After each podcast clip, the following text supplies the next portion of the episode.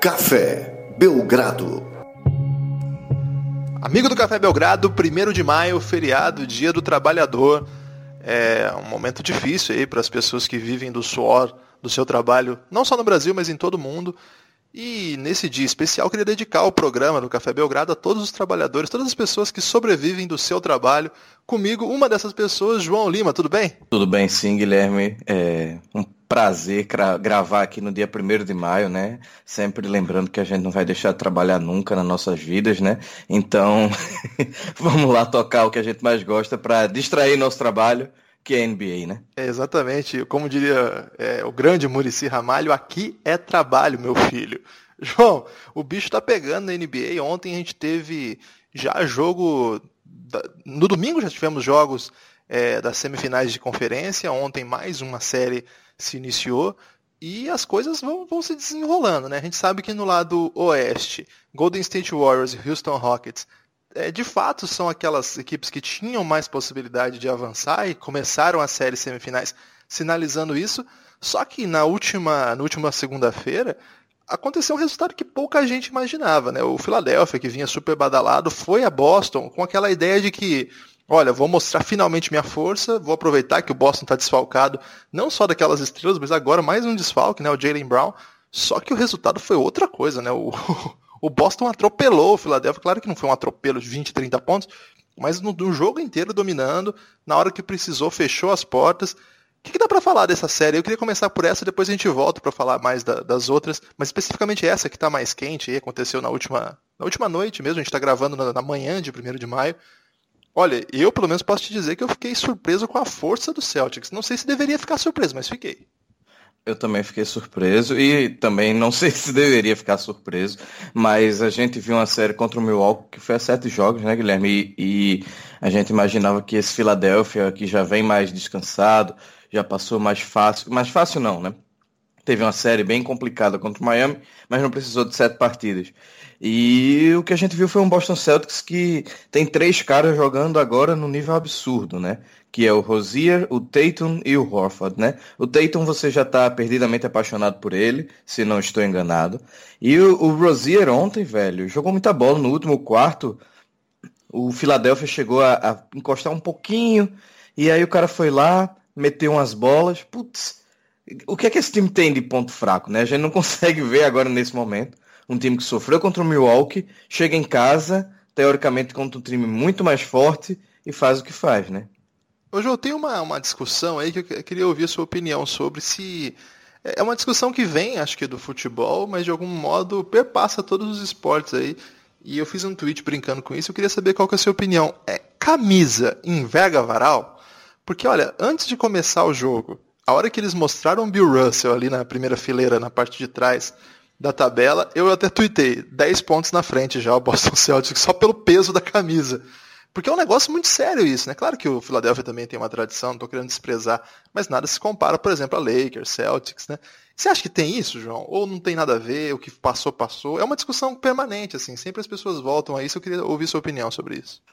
Me parece que sim, né, Guilherme? Assim, não digo que é o fator determinante para o Boston levar essa série se ele chegar a levar, mas tem aqueles 5%, 10% ali, como você disse, aparece o Will Russell antes do jogo começar, a gente tem lá do outro lado Ben Simmons, tem Joe Embiid, que são jogadores que a gente sabe da qualidade, mas que não tem 1% da história que tem um cara desse para um Boston Celtics da vida, né? Então, eu acho que enverga o varal sim, mas eu não acho que é só isso, tá, Guilherme? Nesse caso, eu acho que tá um pouco também passando pela experiência ali, especialmente do Stevens, né? Ano passado a gente sabe que teve aquela desgraça dele nos playoffs e é, eu acho que isso cria casca, né? Eu acho que a camisa enverga varal, beleza, mas eu acho que a casca dos playoffs que você tem na sua pele ali faz muita diferença também, né? A gente tá falando de um Boston Celtics no TD Garden lotado, com aquela pressão, primeiro jogo de uma série. Eu acho que, que talvez possa ser um pouco de inocência da gente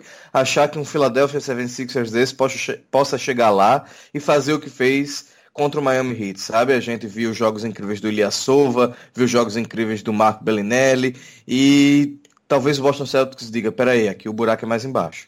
É, eu acho que eu, que eu posso ter me, precipitado também ao julgar como se fosse. Ah, como que eu posso dizer? Eu, eu apostei contra né, o Boston Celtics. Você sabe que no bolão aí eu estou no momento é, regular. Não estou tão ruim quanto poderia, mas não estou nem perto de estar bom. Ontem eu cheguei perto, né? Mas é. aí caí na armadilha aí de, de apostar no Philadelphia. Né? É. E assim, é, eu achei, eu imaginei que esse time do Boston, ele tinha muita dificuldade por conta do elenco. Eu acho que técnico faz bastante coisa, mas não faz milagre, né? É, eu nem sei de quem é a frase, mas dizem assim que técnico não ganha jogo, mas perde, né? É, eu não sei se é bem assim também. É, são frases de efeito, né? O que eu imaginei é que o Philadelphia, por ter mais uma imponência técnica, assim, é, seria muito difícil para o Boston, com tantos problemas de elenco, agora mais um, né? Como é que o Brad Stevens ia armar essa rotação? Imagina, vai ter que jogar muitos minutos com o Marcus Morris, vai ter que jogar Shane Larkin minutos relevantes, sabe? Vai precisar de a pontuação de, de um menino como o Rosier ou o Tatum, que, pô, o Tatum tá, tem novinho, não tem nem 20 anos ainda, se eu não me engano, acho que é o primeiro ano dele, ele entrou com 19, né? 18, 19. Se tem é 20. Então, assim, eu imaginei ele tem que... 20. E, 20 anos, então.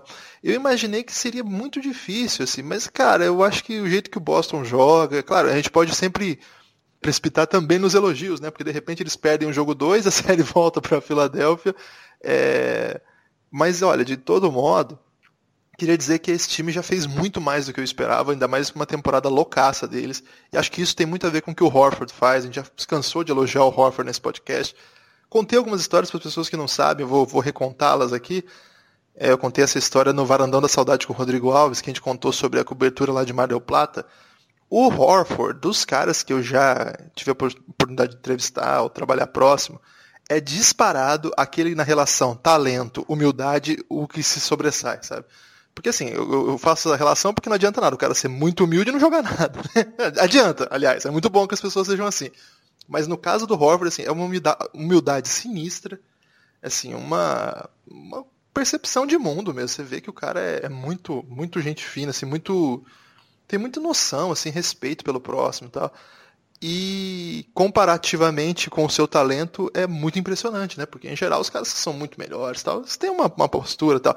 Conto isso para dizer que lá em Mar del Plata, o Horford era o único que na temporada anterior havia sido All-Star da NBA, de todo o campeonato. Lá tinha muitas estrelas, né? Noble, Escola, é, alguns jogadores da seleção brasileira com nível internacional, tudo mais. Tem vários outros que eu não estou lembrando agora, inclusive a seleção do Canadá tinha bastante gente. E o Horford, cara, ele atendia todo mundo assim com uma delicadeza, sabe? Com uma sem olhar, sem, sem fazer distinção, né? Até sempre conto uma história que uma vez eu falei com ele é, pedindo uma entrevista exclusiva e tal, e eu não tava com meu equipamento, e ele ficou esperando no hotel. A hora que eu volto, tá ele com os dois tênis na mão, assim, sentadinho no saguão do hotel, sozinho, me esperando, assim. Isso é meio surreal, né? É surreal. Um cara com 10 anos de NBA, é. a carreira que tem. E pelo tamanho, né? Já, já vinha de títulos da NCAA, já era um All-Star da NBA, na época ainda no Atlanta. E então, quando ele vai bem, eu gosto de contar essa história, porque, assim, primeiro que não é todo mundo que ouve todos os podcasts, embora deveria, viu, gente? Tem muita coisa legal aí pra ouvir mas também para é, realçar, né? Realçar, ressaltar é, esse, esse talento aí que, pô, é, merece muito. É, alguma coisa para falar dessa série ou podemos partir para a próxima, João? Eu vou só adicionar que não é pra gente se iludir que vai ser uma série fácil pro Boston, né? E até porque ontem tudo que eles chutaram para três caiu, né? Então um jogo atípico. E eu queria só, não é exatamente sobre essa série, Guilherme, mas eu queria perguntar, será que o Milwaukee Bucks, apesar de toda a desorganização e todo aquele absurdo que a gente via de Tom Maker ou Tom Maker, como é que você quer chamar agora, ele decidindo algumas bolas, será que não foi um desafio maior do que a gente imaginava para o Boston, que deixou o time mais preparado para essa segunda rodada. Não sei, enfim, questionamento aí que talvez valha a pena ser feito da gente valorizar um pouco mais o Milwaukee, que não tem um técnico, só tem um jogador, dois, né, ali, o Middleton e o, o Grego fazendo uma coisa legal, mas mesmo assim parece que serviu bastante para o Boston se preparar, né? Ah, é um bom ponto, acho que você tem razão, assim, de, de repente a gente ficou olhando como miséria do Celtics ir a sete jogos com um time ruim daquele, mas na verdade, né, e a gente cantou muito a série é, Filadélfia e Miami, e na verdade, assim, no primeiro jogo vem o Celtics dar uma paulada no Philadelphia, a gente começa a falar, peraí, será que a gente viu direito essa série? É um pouco, é um pouco isso, né? Acho que também tem, tem a questão de matchup, cada, cada jogo é um jogo, mas acho que isso que você coloca é, é bem legal mesmo, João. Acho que, que é por eu iria eu iria nesse sentido também. Agora, outra série que, que acho que me chama muita atenção, e tem jogo nessa, nesse primeiro de maio, é coloca frente a frente, digamos, dois grandes dois grandes enigmas, ao meu ver. De um lado, o Toronto Raptors. Por que um enigma o Toronto Raptors? Porque eles tiveram a melhor temporada deles, é, terminaram em primeiro lugar no leste, no ano que, que as potências do leste tiveram dificuldades, claro, mas enfim, ninguém. Eles fizeram o que tinha que ser feito. Chegaram aos playoffs e suaram para ganhar do Washington Wizards, que é um time bem meia boca, para dizer, para ser educado com a população da capital da potência americana. Mas, de todo modo, é um time que chega no melhor momento, digamos, naquele momento em que você pensa, e aí, agora vai? Todo mundo meia boca, o Toronto forte, conseguiu vencer a primeira série. Você sabe que ao longo desse podcast eu sempre disputei muito com o Lucas, inclusive o Lucas não está participando aqui, gente, porque ele está bebaço. É, mandou áudios aí na madrugada, áudios constrangedores. Constrangedor é a palavra, João? Eu acho que sim. Áudios a lá Jeremias muito Exatamente. louco, né? Exatamente.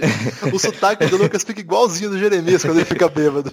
Vamos ver, inclusive, se a gente consegue uma liminar para liberar esses áudios sem o consentimento dele, né? Porque deve existir algo que o WhatsApp pode mandar isso aí.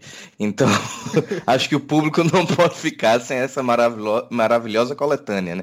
Mas fal falando de Toronto e, e Cleveland, é, primeiro que assim que ele ficar novamente sóbrio, ele vai já curtir essa sua cornetada no Toronto, né? É, segundo e... ele, abre aspas, ele é um devoto, ele usou essa palavra do Toronto Raptors. Devoto, hein? É, então já, já podemos começar a ficar preocupados se ele não está bebendo mais do que a gente imagina, né? segundo ele, foi só uma comemoração do final aí da, do período de declaração de imposto de renda. Lucas, um grande contador. Aliás, ouso dizer, o maior contador do hemisfério sul. Olha só, hein? É, mas assim, voltando à série. Quer dizer, nem voltando à série ainda, eu queria fazer um desabafo antes, que eu tô sem paciência total pro nosso amigo Drake, né? Que, putz, meu Deus do céu, eu já tô sem a paciência para ver o jogo que vai começar hoje, porque ele fica ali na beira da quadra agindo como se fosse amigo de todo mundo, quer apitar o jogo, quer dizer, falar com os jogadores ali na hora, e caramba, eu tô realmente irritado. Que isso, João? Você não curte o Drake? Não, cara, eu acho que tudo tem limite, tem coisa que é engraçada e tal, mas, pô, o cara quer ser amigão, o cara sai do jogo, é substituído, ele vai lá dar um abraço no cara, velho. Que isso? Porra, eu acho que, que o cara treina ali é com outros 12 caras, outras pessoas ali, o treinador dele tudo mais. Ele tem que comemorar ou, ou passar a, o momento ruim com os caras que ele treina ali, passou o ano, o perrengue todo, né? Não é com o Drake que vai ali e paga não sei quanto para ter aquela. Quer dizer, talvez ele nem pague, na verdade, né? Ele ganha aquele centozinho ali. E, e enfim, eu, eu tô ficando meio irritado com ele. Não, não é feito o Jack Nicholson, que não é querendo puxar pro Lakers, mas o Jack Nicholson é meio mítico, né? Eu acho que o Drake. Quem é Drake, né, cara? Pois é, eu gosto até da música dele e tal, mas, pô, Jack Nicholson é engraçado, tudo mais, mas ali já tá ficando um pouco forçado demais. Dito isto, esse desabafo desnecessário de dois minutos, é, eu estou muito curioso, mais uma vez, porque o Toronto, é, teoricamente, no papel e tudo mais, é mais time do que o Pacers, né? E a gente tem que considerar que é bem mais time que o Pacers. Só que aí vem aquela velha questão da gente nunca confiar no Toronto, né? Então, me parece aí ser o, o famoso turning point, né? O, e a gente tem que ver se como ele vai reagir contra esse time do LeBron que a gente pode chamar a partir de agora de time do LeBron mesmo, porque o, o que ele fez nessa primeira primeiro round foi absurdo e a gente vê como esse cara é absurdo a ponto de conseguir carregar qualquer cara ali. Eu acho que se botar eu, você, Guilherme e o Lucas nas alas e o LeBron armando de algum jeito, a gente vai conseguir vencer alguma partida da NBA. Depende do estado do Lucas, hein? Porque depois dessa madrugada aí eu tenho dúvida.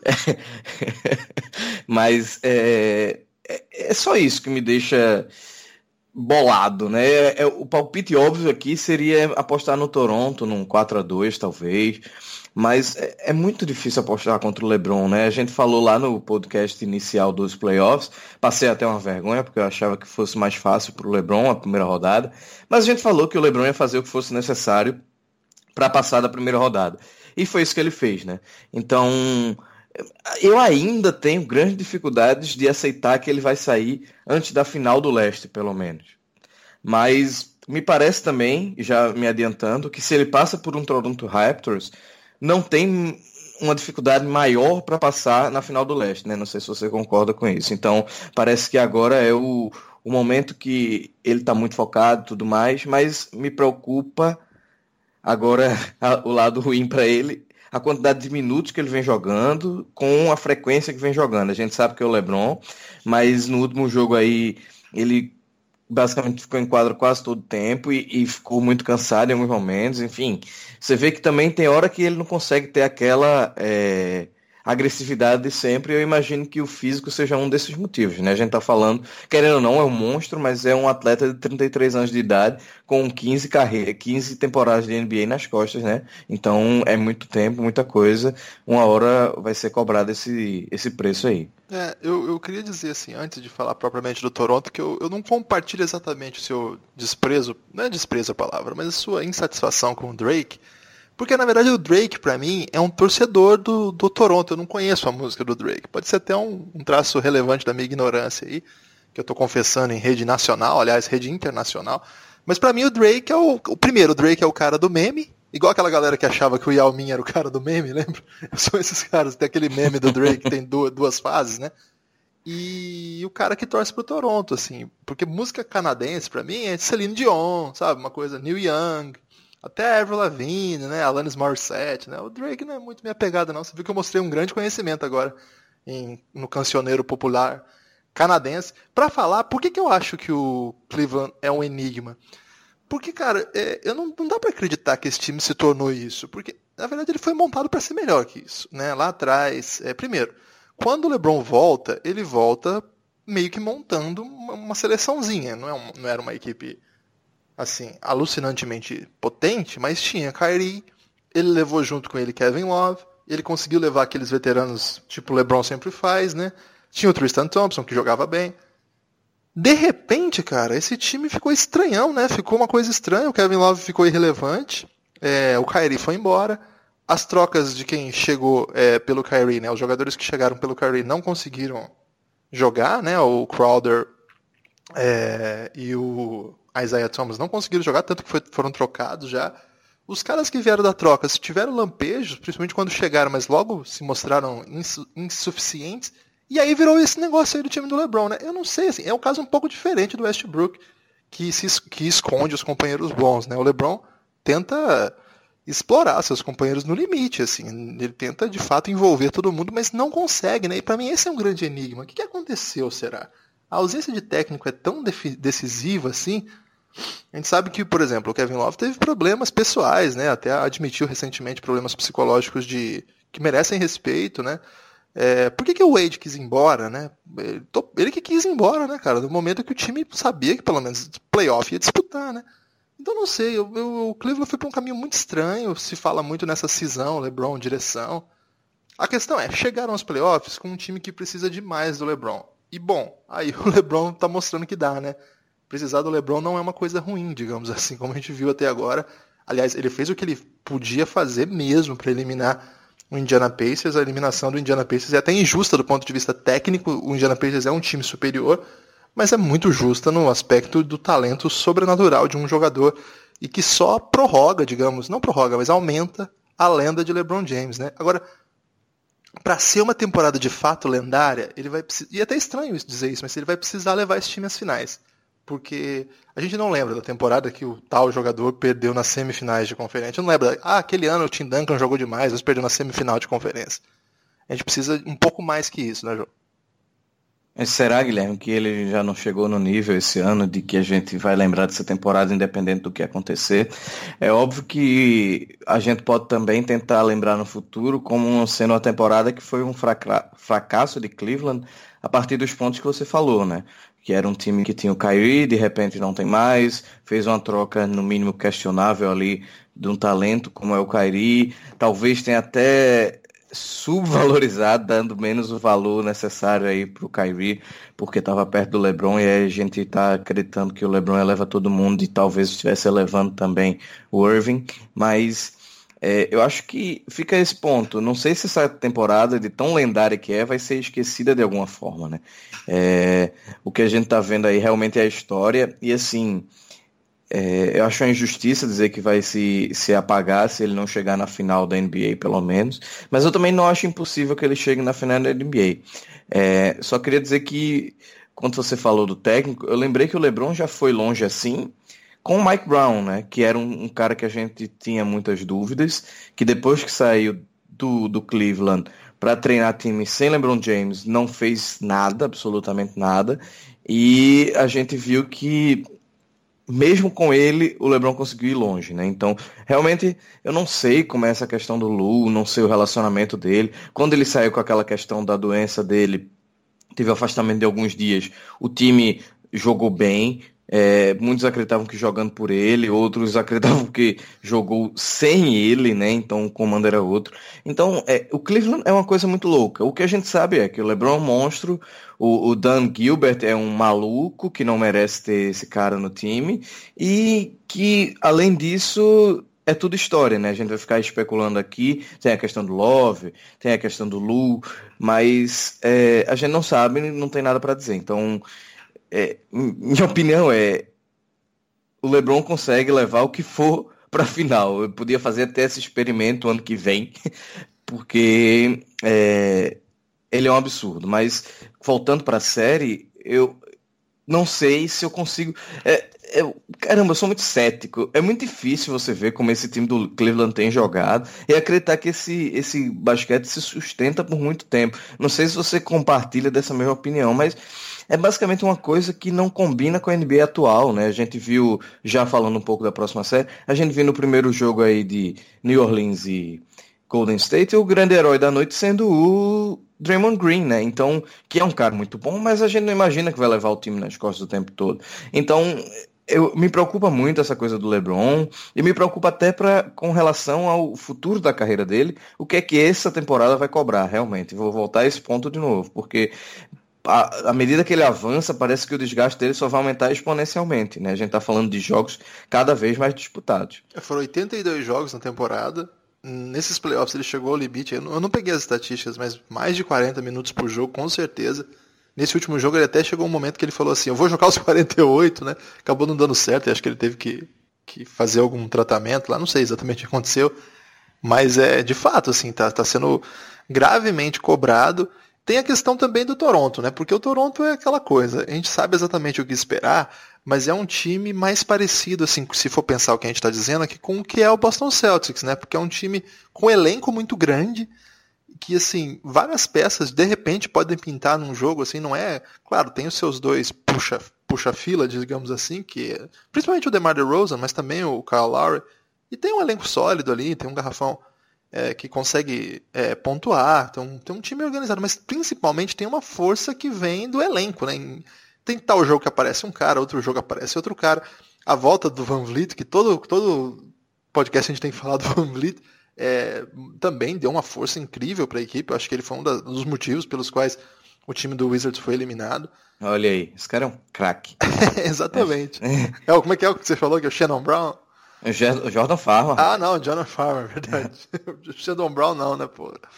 E, então eu não sei, é, eu tenho minhas dúvidas quanto ao Toronto por conta da tradição e dessa questão de que o, o grande jogador, para mim, é muito decisivo nessa altura do campeonato. Por isso fiquei até frustrado um pouco com algumas atuações da primeira rodada, mas eu acho que o Toronto é muito mais time que o Cleveland, mas não dá para duvidar do LeBron.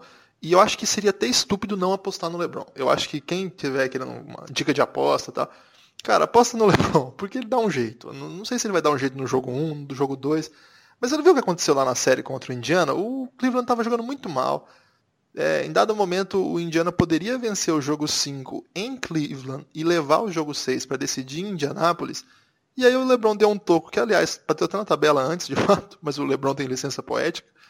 E depois ele matou aquela bola de três absurda, né? Assim, que, e decidiu o jogo, assim, uma, uma das bolas mais lendárias de sua carreira. Aliás, me lembrou daquele daquele chute, acho que contra o Orlando Magic, lá na primeira passagem dele pelo Cleveland ainda. Enfim, é... não dá para duvidar desse cara. E ele tá jogando demais, ele tá com 34 anos, né? Ele é de, acho que 33 ou 34 anos. E 33. 33, isso. Acho que ele é do último, é, último dia, último do, dia ano. do ano. Isso. isso. Então ele tá com 33 ainda, vai fazer 34 esse ano. É inacreditável, né? Que você pega toda aquela galera que entrou na NBA junto com ele, não tem ninguém jogando de modo minimamente relevante, né? Tem, o Dwayne Wade jogou muito, mas enfim, tá aposentando. É, Carmelo Anthony, seu ídolo aí, né, João? Tá jogando demais. oh, e nem sei os outros, né? Nem lembro. Tem, tinha o TJ Ford, aquela turma, né? Tinha o. Darko Milicic. Darko Milicic. É, esse aí aposentou antes, né? Estava lutando kickboxing lá na, lá na Sérvia. É, Kirk Heinrich. Esses caras não estão mais na NBA, né, cara? E o LeBron tá jogando sinistro, assim, tá. Tanto que a gente tá falando dele longamente. Vamos pro Oeste agora, João. Duas Tem séries. Tem um cara que tá, que é o David West, né? Então esse aí Ele é dessa época? Ele é desse, dessa época? Desse Ele draft? é exatamente desse draft. Ah, não sabia. Deixa eu só finalizar uma coisa. É, às vezes a gente trata o, o, o Toronto como um time, ah, isso e aquilo, mas é um time que tem total capacidade de passar por cima num jogo do, do DeRozan, por exemplo, que é um cara extremamente competente, joga muita, muita bola. Eu acho que o Lowry também tem capacidade, às vezes, de levar o time nas costas. Então, não é óbvio que a gente está dizendo aqui que o LeBron vai vencer essa série e vai vencer porque ele é melhor do que todo mundo, mas é, pelo que ele tem feito, eu acho que a mensagem é, pelo que ele tem feito, fica difícil duvidar dele, né? E eu queria fazer só um comparativo, acho que lembra um pouco o Iverson, né, de 2000, 2001 ali, que era um time que jogava, que era um cara que jogava sozinho nos playoffs, né? Polêmico, em comparação levando... LeBron, Iverson. Não, mas assim, no, no, no sentido de que era um time que dependia puramente dele e que conseguia ir longe na medida do possível, né? Então, óbvio que o LeBron é muito mais jogador que o Iverson, mas e são NBA diferentes, mas me lembra um pouco do que ele fazia no leste, né? Não sei, você já não gostou muito da comparação, mas eu, eu vim com essa ideia na cabeça aí. É, é uma ideia polêmica aí do primeiro de maio, o João está inspirado pelo dia do trabalho. Ô João, o Oeste agora tem duas séries que são, é, nas casas de apostas tudo mais, são mais previsíveis duas forças que até agora não mostraram, não encontraram ninguém que pudesse sequer é, intimá-las, é, intimá-las a jogar o seu melhor basquete. O, o Houston passou com tranquilidade, o Golden State passou com tranquilidade também. É, e agora, novamente, eles enfrentam adversários que no, no primeiro jogo de cada série também não deram nenhum sinal de que vão ter caixa para impedir. Vamos começar pelo Golden State Warriors. O Pelicans deu um show na primeira rodada. Todo mundo imaginava que, de repente, na segunda eles poderiam aprontar alguma coisa, mas Lillard e CJ McCollum não são Kevin Durant, Clay Thompson, Draymond Green, né? É, pois é. é a gente foi na empolgação inicial ali do, do Pelicans fazendo 4 a 0 no, no Portland e talvez a gente venha até no futuro falar mais do demérito do Portland de sequer ter levado uma partida nessa série, né, do que exatamente o que é o, o Pelicans, que é um time muito interessante. O, o Drew Holiday, seu ídolo, fez aquela série magnífica, mas é muito difícil, a gente Voltou não tá normal, falando... Hein? é, é difícil a gente exigir de um cara que não é o LeBron James, que não é, sei lá, o próprio Westbrook, caras que estão no topo aí, o, Anthony Davis, que faça oito jogos seguidos dessa forma nos playoffs contra times muito bons, né? Então, é, o, o Golden State disse assim no primeiro jogo, né? Tipo, pessoal, calma aí, né? Tem, tem ainda que evoluir um pouquinho aqui para passar por nós, né? Não é porque o Rondo tá jogando muita bola, e porque o Anthony Davis está jogando também, ele é um só no fim das contas. E mas não vamos tirar o, o mérito do, do, que é esse time do Pelicans. O, independente disso, o Anthony Davis eu ainda acho capaz que, que apronte nessa série em uma partida ou duas aí. O, o Stephen Curry, se eu não me engano, tá para voltar, né?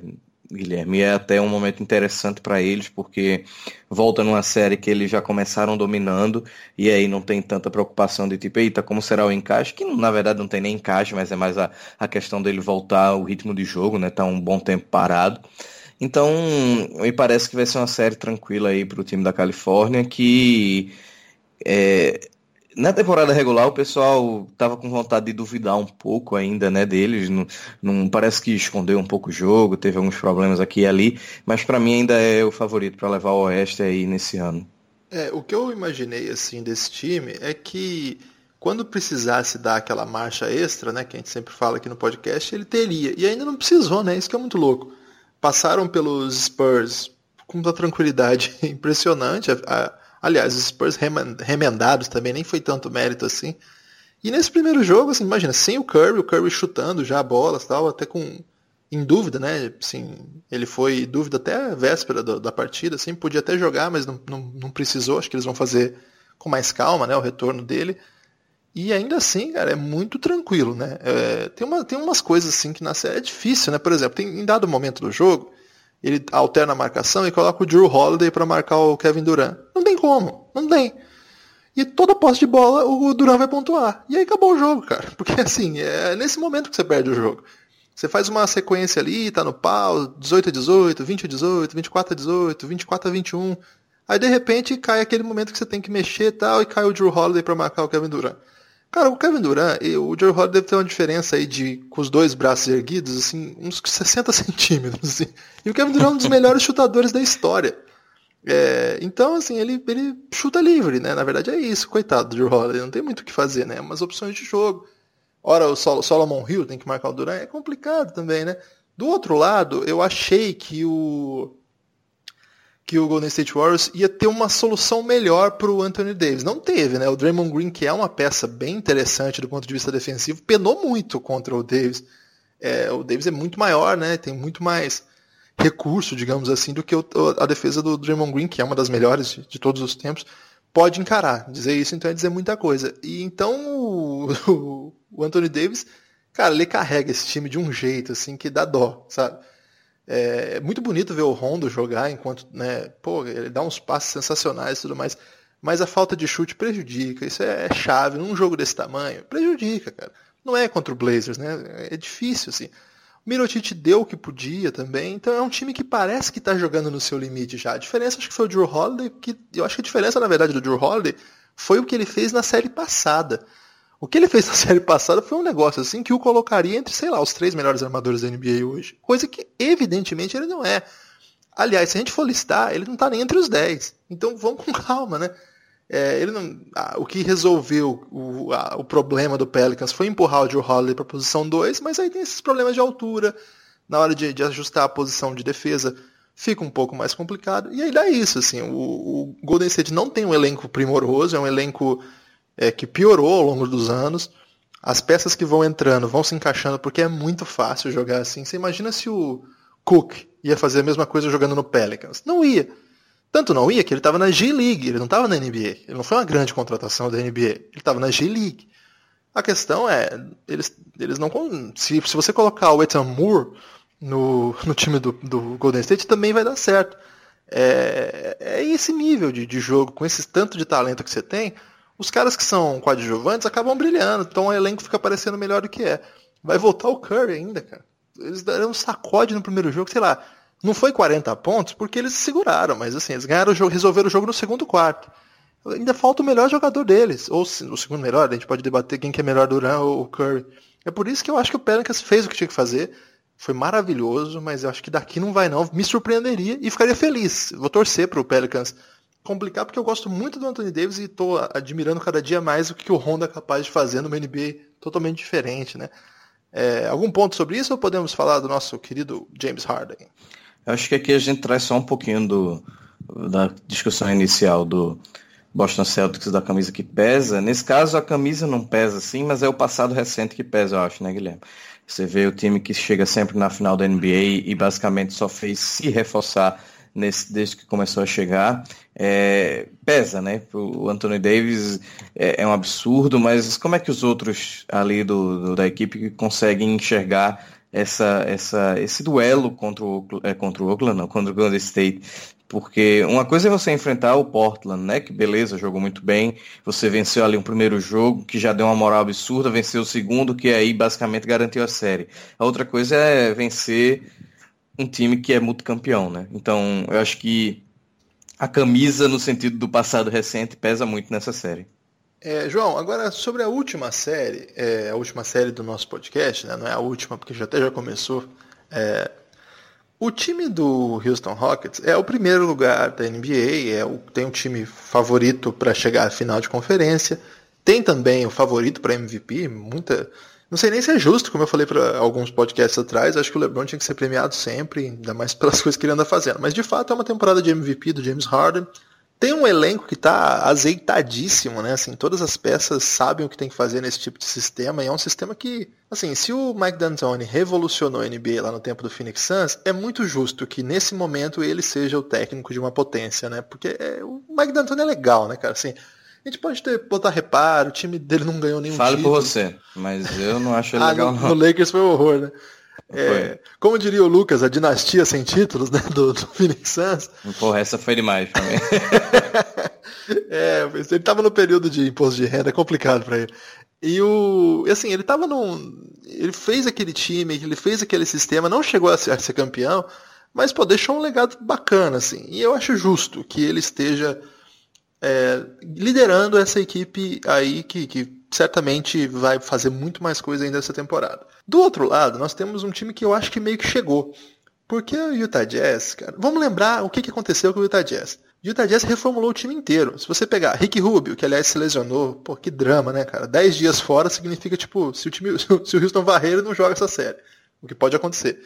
É, é, até 10 jogos, até 10 dias, né? Pode, pode voltar antes. Mas o Rick Rubio, ele estava em Minnesota, chegou agora. Chegou agora esse ano. É, muita gente até duvidava que o Rubio teria um lugar na NBA. O pessoal achou que poderia até, inclusive, virar um armador reserva e acabar voltando para a Europa alguns, em alguns anos. Chegou esse ano, né? É, o Gordon Hayward, que era o principal, a principal referência ofensiva da equipe, largou a equipe e a equipe ficou com nada, né? Não foi numa troca. Foi, ele era um free agent. Até a última decisão ele não sabia para onde ia. Utah Jazz esperou e não conseguiu nada. É, o que é louco, né? Assim, então eles perderam um principal jogador, trocaram o armador. É, além disso, alguns dos seus jogadores que, que, que, hoje compõem a rotação e tudo mais não estavam sequer na NBA, e eu estou falando agora principalmente do Donovan Mitchell, mas não só, né? Tem o Udo também, que jogou muito bem na Europa e é um reserva protetor diário, digamos assim, né? O cara que fica dando toque embaixo da tabela.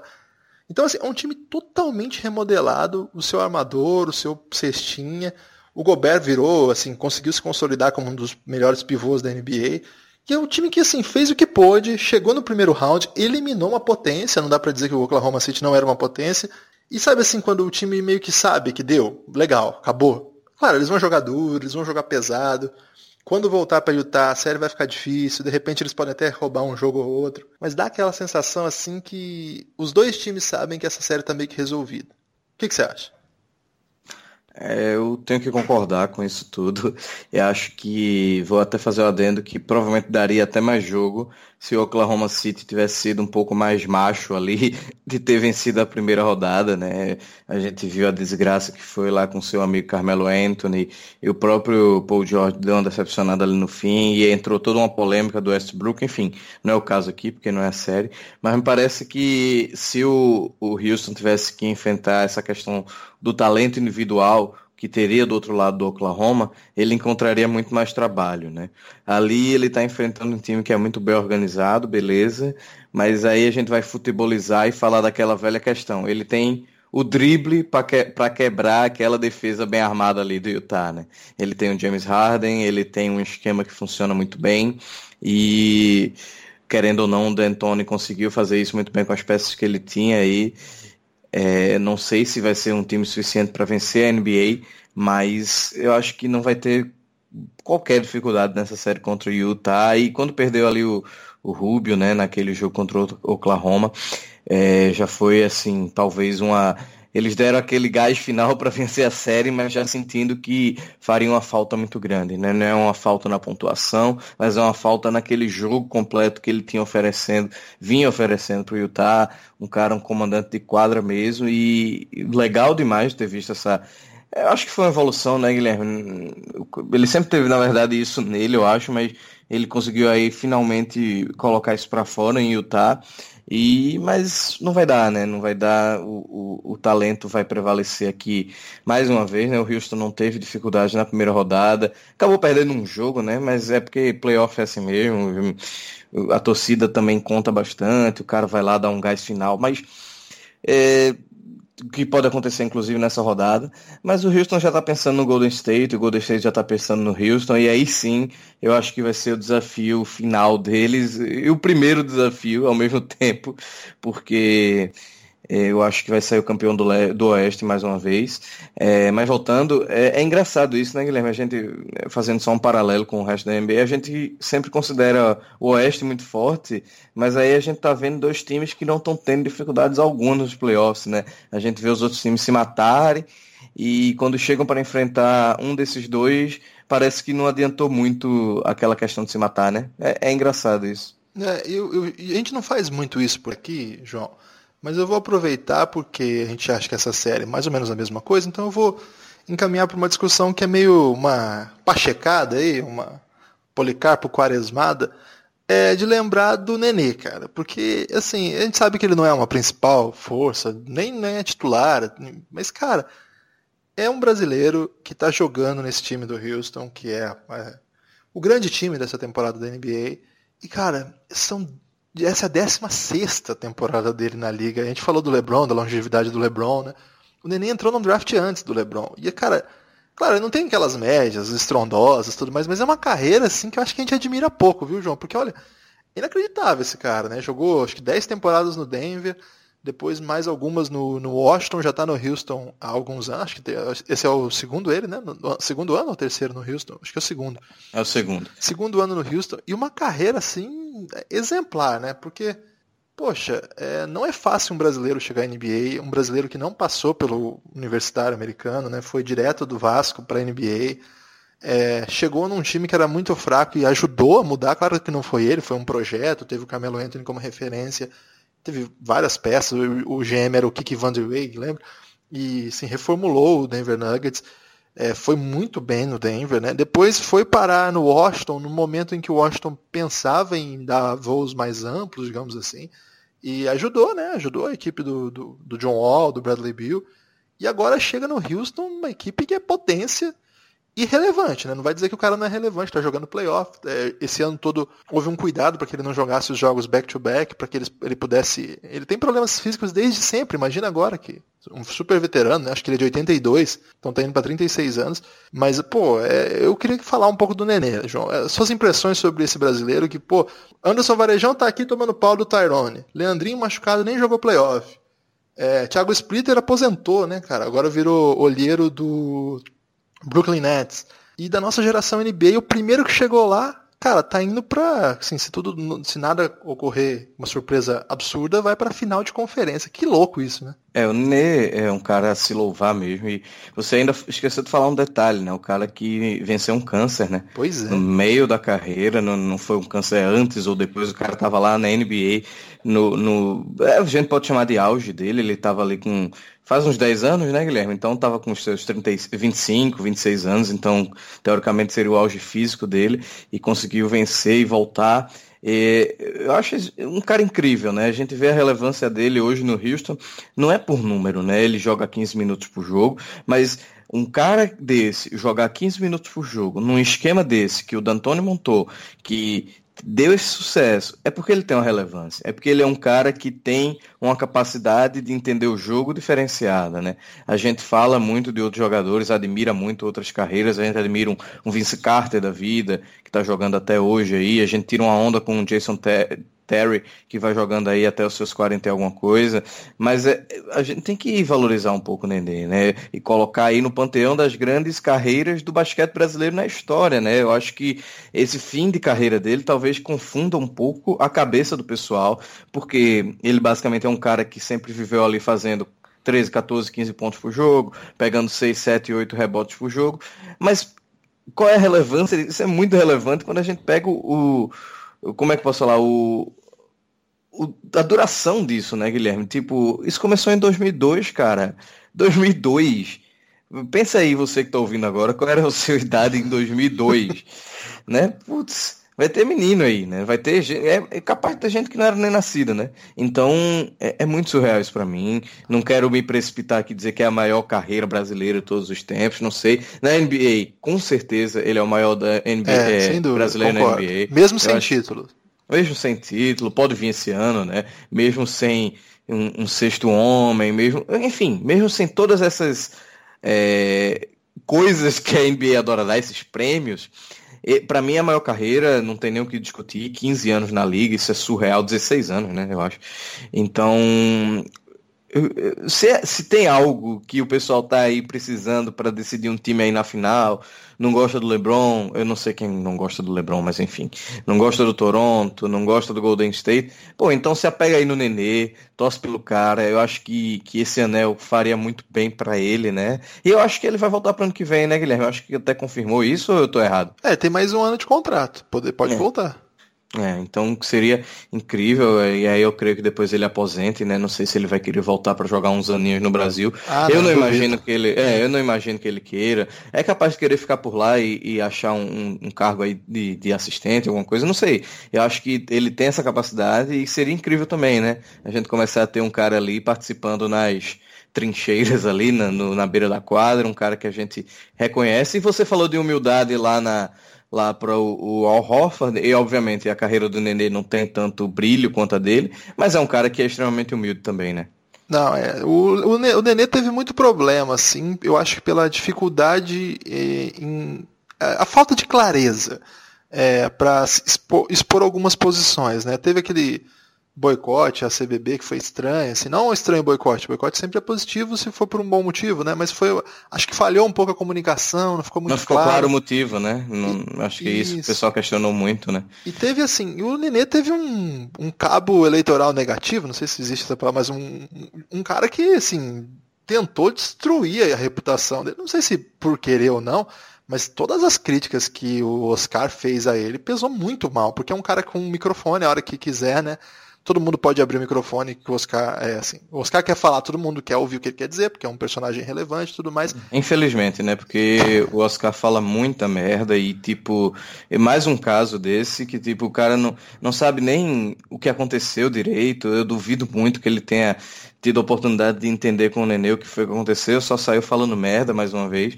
E a gente tá falando hoje aqui de uma coisa que foi uma decisão do cara lá, que tinha passado por um câncer e tudo mais. É, enfim. É, não acho que o Oscar deveria ter se metido nesse carro, mas ele gosta de se meter nas coisas, né? Ele gosta de falar do que ele não sabe, então é, foi uma pena. Desculpa, Guilherme, eu só precisava falar realmente que não faz sentido algum. Toda vez que o Oscar quer falar, alguém dá 37 microfones para ele, porque o que ele fala não agrega em nada. Eu, eu quero lembrar só uma frase, uma das grandes frases do Oscar, que é: Não podem dar o um microfone para Kobe Bryant que ele fala de mim. Pois é, eu... Você lembra dessa frase ou não?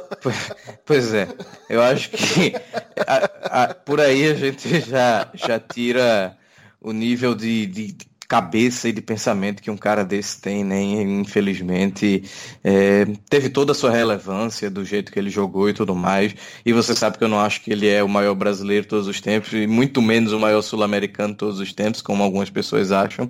Mas é, pô, é futebol, né? É, futebol não, é o basquete, né? Acabou. Eu falei futebol porque eu pensei aqui no, no Pelé, né? Que também é outro que calou um pouquinho a boca nos últimos anos, né, Guilherme? Acho que sim. Ah, tá com um problema é... grave de saúde lá, deixa o Pelé quieto. Cara. É, mas, mas quando ele falava, resolvia falar muita besteira, né? E é uma pena, assim, esses caras que a gente admira pelo que jogou e tal, depois a gente perceber que era um cara que tinha um pensamento meio peba, né? Enfim. É, é triste mesmo. O Oscar foi um dos primeiros ídolos que eu tive e não, não, não costumo concordar com as coisas que ele fala, não. Mas vamos falar de NBA, porque o Oscar não jogou na NBA é, e não pode virar assunto. É, não pode virar assunto nesse podcast. Mas valeu essa celebração aí da memória é, em construção ainda do Nenê, né? Uma, uma carreira maravilhosa. João, é, com essa, esses comentários sobre essas quatro rodadas, é, essas quatro séries que compõem aí as semifinais de conferência, a gente sinaliza aí o que pode acontecer. A gente fazia tempo que a gente não gravava um podcast sobre NBA, teve é, dois episódios aí do do Malavase, né? Aliás, quem não ouviu, por favor, Ficaram ouça. incríveis, né? Ah, o cara, passagem. o cara é muito bom, muito boas histórias. E aí e você quem gravou... é da nossa época, né, Guilherme? Putz, o cara é incrível ali. Eu lembro muito bem do hobby do Malavase transmitindo na ESPN. E, pô, bateu uma saudade, assim, uma nostalgia que Foi incrível, foi incrível. Quem não ouviu ainda, ouça, porque, além de tudo, me pareceu ser um cara, assim, extremamente gente boa, muito alto astral, um cara que topava as histórias que aparecia para ele, né, Guilherme? Um cara ah, vamos ali fazer não sei o que ele, vamos, vamos fazer isso, fazer aquilo. O cara entrou em cada projeto maluco e deu certo, né? Puta merda, muito legal mesmo essa história do Malavaz. Espero que ele volte aí no futuro, pode falar do que ele quiser. Aí sim, é um cara que se quiser falar, a gente tem que dar o um microfone. Ah, tá com moral o Malavaz aqui no Café Belgrado. João, então assim, você gravou um com, o Lucas, eu gravei um com o Lucas, fazia tempo que a gente não gravava um e desde então é, aconteceu bastante coisa. A gente vai tentar aí, quem está acompanhando esses playoffs da NBA, fazer mais podcasts relacionados à rodada em si e tudo mais. Mas é como tem muita história para contar, a gente vai misturando as coisas, né? E tem muita coisa para acontecer. Eu tô preocupado porque é, a partir de agora as, as, rodadas vão escasseando, assim, né? Na verdade, não vai ter mais rodada de mais de, assim, três jogos no mesmo dia? Acho que, acho que não, né? Nem, nem um domingo, acho, imagino que não. Não, não. É, então, no máximo duas, é, alguns dias com um jogo só, como já foi essa última segunda-feira. Tô preocupado, viu, João? Tô preocupado, não sei muito bem é, como que vai ser. É, talvez eu tenha que assistir um Netflix aí, faz tempo que tem coisa atrasada. É, essa, esse é um momento assim meio chave que já vai se antecipando a um longo período sem jogos e aí que a pessoa fica totalmente é, sem rumo, né?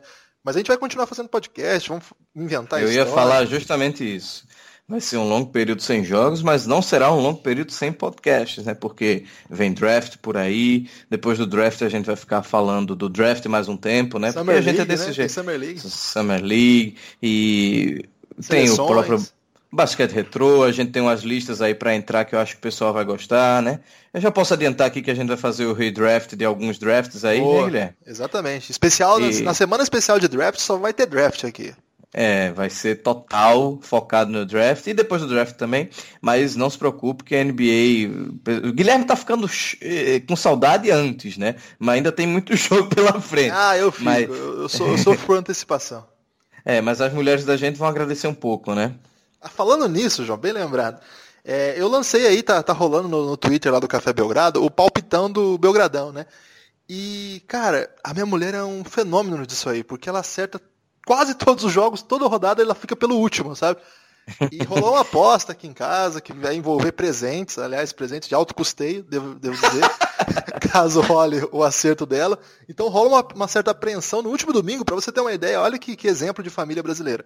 Nós ficamos às 11 da noite, é, eu assistindo o grande duelo entre Salta e Regatas, o, lanterna do Campeonato Argentino contra um time de meio de tabela, o Regatas Correntes, aliás, que tem um tango sobre que começa na rua Correntes, né? Enfim. É, e ela assistindo o Diário de Bridget Jones, um grande, assim, um exemplo né, da família brasileira. Só que como ela tinha esse jogo em aposta, valendo presente de alto custeio, é, o, o filme ficou em segundo plano e nós ficamos tensos acompanhando o duelo e o jogo que ela precisava acertar para gabaritar, ela errou. É, junto com o JP Benini também, que ficou muito próximo de gabaritar. Até hoje ninguém acertou sete palpites. Então fiquem atentos lá no, no Twitter do Café Belgrado. A gente está lançando isso no primeiro de maio. Quem sabe hoje, hoje tem inclusive Coringão no palpitão. Então, de repente, aí alguém acerte os sete jogos. Até hoje, a combinação de sete jogos nunca foi atingida. O máximo foram seis jogos. Pelo, é, assim, já teve bastante gente que acertou seis jogos, inclusive a Vanessa, minha esposa. Você também, né, João? Ficou próximo aí de, de acertar ontem, né? Sim, sim, o Secrets acabou me lascando aí. E esse dia do Salta, acho que a Vanessa apostou nele, é, nele não, no Regatas, né? Isso, no Regatas. E, pô, cara, a bola girou assim na sexta, o Regatas ia e ganhar o Salta não jogo. vencia há uns três anos, mas o, o Regatas também estava numa fase horrível. Tava. E aí perdeu. Foi pra prorrogação, cara. E tri- o Regatas foi tristeza, roubado. cara. E teve dado um momento que tava cinco pontos na frente, faltando 30 segundos. Eu falei, ah, já era, pode comemorar.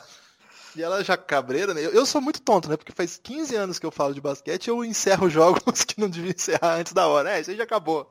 É, não, depois rolou uma virada sinistra e no- no- na prorrogação o Regatas foi roubadinho ainda.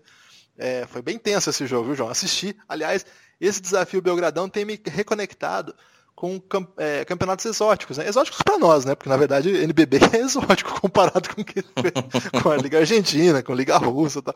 Mas isso tem me feito assistir mais jogos exóticos aí com certa emoção, né? Então tem sido um palpitão interessante. No começo não precisava, né? Usava quatro jogos da NBA e três do NBB e dava certo. Agora para dar sete ou seis, assim, as coisas vão aumentando, eu preciso inventar ligas, né? Então tem sido muito emocionante, viu? Se você tá ouvindo aí, Estou ansioso pelo dia que você vai colocar o a liga chinesa, né? Porque aí Pô. vai ser loucura. Vamos torcer pro Stephen Marbury voltar. E eu gostaria só de fazer um adendo aqui, que a última vitória do Regatas Corrientes foi contra o São Lourenço, né? Que é o melhor time lá do momento. Isso, acabou de terminar a classificação em primeiro lugar. O que é extremamente bizarro, né? Os caras só perderam oito partidas na classificação. Mas enfim, é, fica aí para quem, quem aposta no Belgradão Las Vegas. É, não, não ir sempre no favorito, né? Que tem essas pegadinhas aí. Tem, tem mesmo. Agora, sobre a Liga Chinesa, eu cheguei a procurar jogos da Liga Chinesa para colocar, mas ela acabou, né? A Liga Chinesa acabou, acho que faz um mês mais ou menos. Vai demorar algumas, alguns meses aí para recomeçar. Por isso que não tem Liga Chinesa no Belgradão. Porque se não tivesse, já teria pintado, viu? Ô Guilherme, deixa eu só fazer um adendo final, que eu acho que esse negócio de aposta tá, tá tomando o Brasil e aposta valendo dinheiro mesmo, hein? Cuidado aí. Ô, louco. Não, é Belgradão. Não. É, o, o, fui no jogo do esporte segunda-feira passada e os caras lá ao vivo apostando, metendo dinheiro. Eita. Fui depois comer um sushi na quinta-feira. Os garçons estavam entrando no resultados.com, cara, para dizer, putz, ó aqui. É, pois é.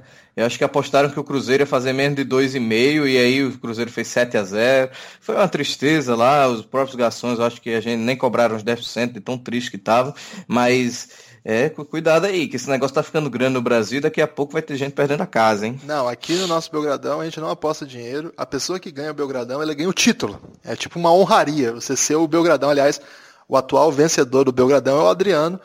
É uma lenda aí do Sport TV, cobre lutas e sabe muito de basquete. Ele foi o único que gabaritou até hoje. Ele acertou seis jogos. Na verdade, o Hugo, acho que o Hugo Bezerra havia acertado o primeiro gabarito, cinco jogos. Aí o Adriano acertou seis e gabaritou. Aí no 7, quando virou 7 jogos, que cada um que acerta eu aumento um jogo, né? Quando acertou os, os 7, o, quando o Adriano acertou 6 e foi para 7, várias pessoas já acertaram 6. Mas aí não vale, porque o que vale é o gabarito, né? Então o 7, o gabarito 7 ainda não foi atingido por ninguém, essa é a expectativa aí. João, vamos terminar esse podcast que já falamos demais. Vamos, vamos uma horinha aí falando de apostas e nenê, o pessoal daqui a pouco vai bater na gente. Não falamos de time Peba, em homenagem ao Lucas que essa hora deve estar tomando engolve, mas vamos deixar nosso grande abraço. Ah, só queria falar, quando você falou de música canadense, você esqueceu da Shania Twain, Twain, não sei como é que fala. Você lembra dela? Shania, Shania Twain. Shania, ela é canadense? Shania. Eu achei que ela era texana, cara. Não, cara, ela deve ter essa pegada meio texana, mas veio lá do Canadá, nasceu em Windsor, Ontário. Que isso, cara. Olha aí, informação é. cultural para encerrar Cultural. esse podcast de semifinais de conferência da NBA. João, forte abraço. Um abraço. Fiz um tweet agora. Tive que ler oito vezes cada palavra para não ficar tudo errado. Tô meio bebaço aqui comemorando o fim do IR. Beijos, amigos. Cabe até o meu amor, essa é a última oração. Pra salvar seu coração, coração não é tão simples quanto pensa. Eu falei que era Celtics, caralho! Vocês ficam duvidando do Nepopop?